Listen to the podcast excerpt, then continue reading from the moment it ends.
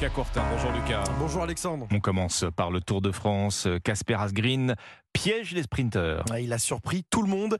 Casper Asgreen a remporté hier la 18e étape du Tour de France entre Moutier et Bourg-en-Bresse. Parti dans une échappée dès le kilomètre zéro, le Danois a résisté au retour du peloton pour s'imposer au sprint devant Pascal Enkorn et Jonas Abramsen. Il signe là sa première victoire sur la grande boucle et la première aussi dans un grand tour. Il permet aussi à son équipe Soudal Quickstep de débloquer enfin leur compteur sur cette nouvelle édition. De quoi remobiliser les troupes selon le français Rémi Cavagna à seulement trois jours de l'arrivée sur les Champs-Élysées. Carrément, c'était le but, d'avoir un gars dans l'échappée. On n'avait pas gagné encore, on avait un peu la pression et finalement on s'est retrouvé dans une échappée, enfin Casper. Même s'il n'y a eu qu'une minute, tout le monde était derrière. On sentait qu'avec la chaleur et l'étape d'hier, c'était compliqué pour eux de revenir. Ils butaient un petit peu sur la fin et donc euh, au final, ça l'a fait. C'est ouais, incroyable. C'est une belle victoire. On va voir, il y en a d'autres, mais ouais, ouais c'est sûr ça remonte le moral à l'équipe. Rémi Cavagna au micro de Martin Lange pour Europe 1. Alors aujourd'hui, place à la 19e étape entre Moirance en montagne et Poligny. Une étape vallonnée avec deux côtes au programme qui pourraient convenir aux baroudeurs ou à une échappée.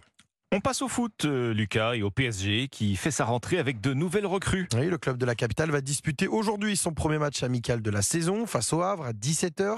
Pour cela, le nouvel entraîneur parisien Luis Enrique a composé un groupe de 27 joueurs dans lequel figurent les recrues estivales Lucas Hernandez, Manuel Ugarte, Cherendour, Milan Skriniar ou encore Lee Kangin.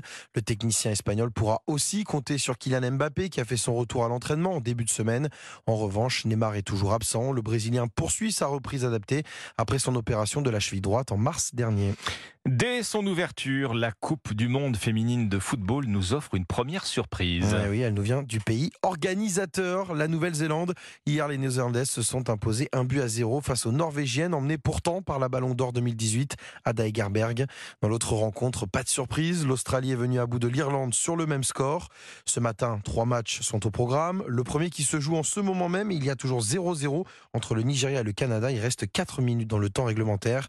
Et enfin, à 7 heures, les Philippines affronte la Suisse, tandis que l'Espagne sera opposée au Costa Rica à 9h30. Enfin du tennis, avec la Hopman Cup, la France euh, réussit son entrée en lice. Effectivement, belle entrée en matière hein, pour le duo Richard Gasquet et Alizé Cornet, qui s'est imposé 2-1 face au Danemark dans cette nouvelle édition de la Hopman Cup qui se déroule à Nice. Cette année, six équipes y participent, composées d'une joueuse et d'un joueur, et le but est de disputer un simple masculin, un simple féminin et un double mixte. Dans cette édition 2023, on retrouve donc la Belgique, la Croatie, la Suisse, le Danemark d'Olger Rune, numéro 6 mondial, est battu hier 6-2, 6-3 par Richard Gasquet, et enfin l'Espagne d'un certain Carlos Alcaraz, récent vainqueur de Wimbledon et numéro 1 mondial. Alors aujourd'hui, la France affronte la Suisse, composée de la jeune Perséline Naef, 18 ans, et Leandro Riedi, 21 ans. Début des matchs prévus vers 15h. Merci Lucas, 6h14.